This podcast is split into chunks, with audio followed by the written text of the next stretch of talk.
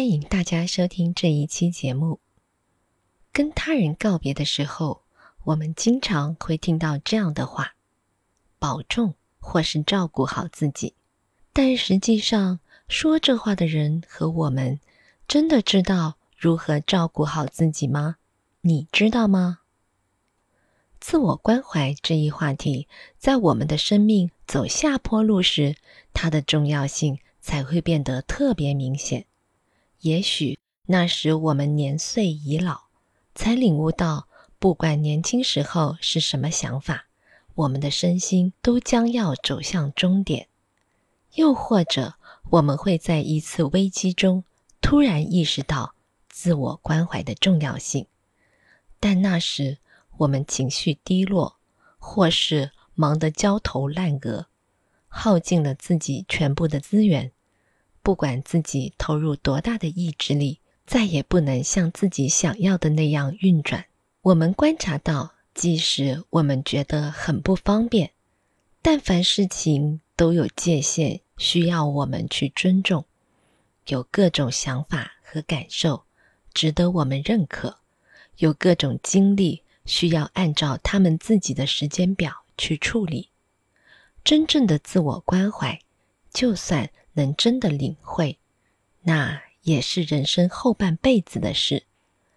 但是你不需要等那么久，或者如果你已经领会到了，那么当下就是开始自我关怀的最佳时刻。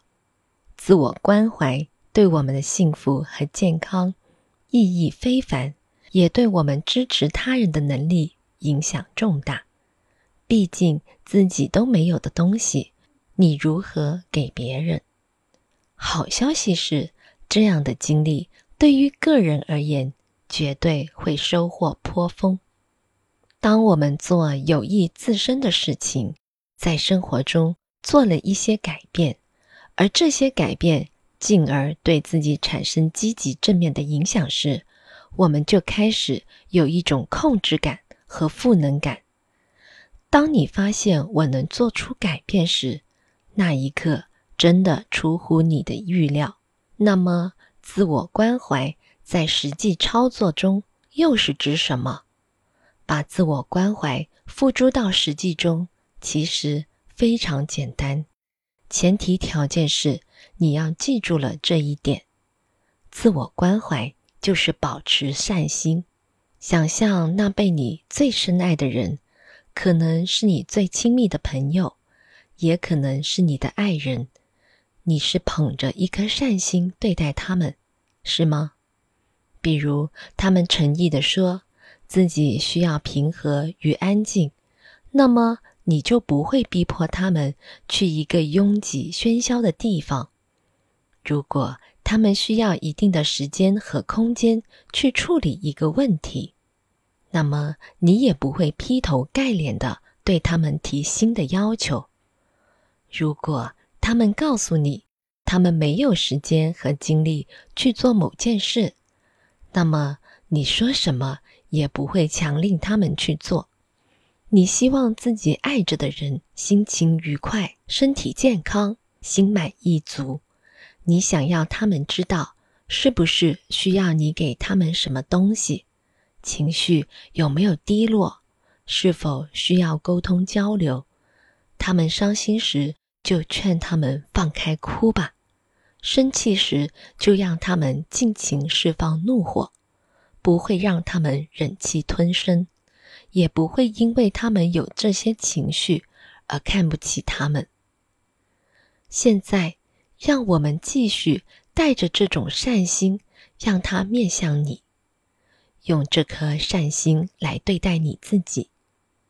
你是那个跟你关系最亲近的人，你是一直在自己身旁的人，那个跟你患难与共、风雨同舟的人。所以，为什么不以对待爱人的方式去关怀自己呢？为什么不以一颗善心和感激之心？对待自己，你也同等需要自我关怀。需要的并不多，他只是在自己需要的时候，给自己足够的时间和空间，情非得已时就说不。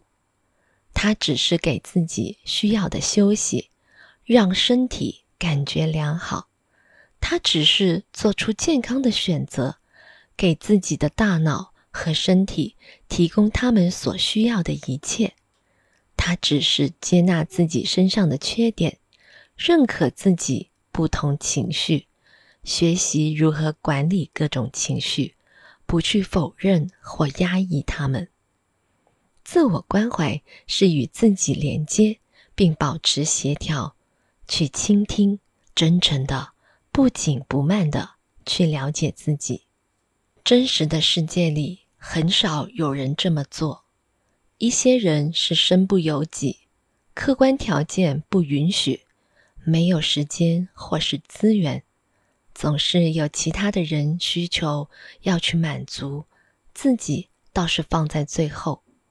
还有些人就是认为，去探索隐藏在当前需求和欲望之下的世界。着实是件麻烦事，但这一切都有价值。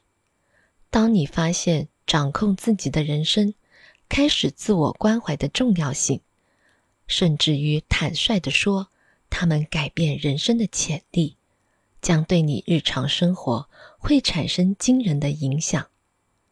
举个例子，你将去学习更加理智地管理自己的能量，把能量。用在需要的地方，不会浪费一丝一毫。你不需要依靠他人来安慰或认同自己，你不需要花钱去购买一些物品来调节自己的情绪。你的自尊心和自重心将随着时间的推进，自然得到提升。你将会有更多的满足感，并且跟你所处的具体环境无关。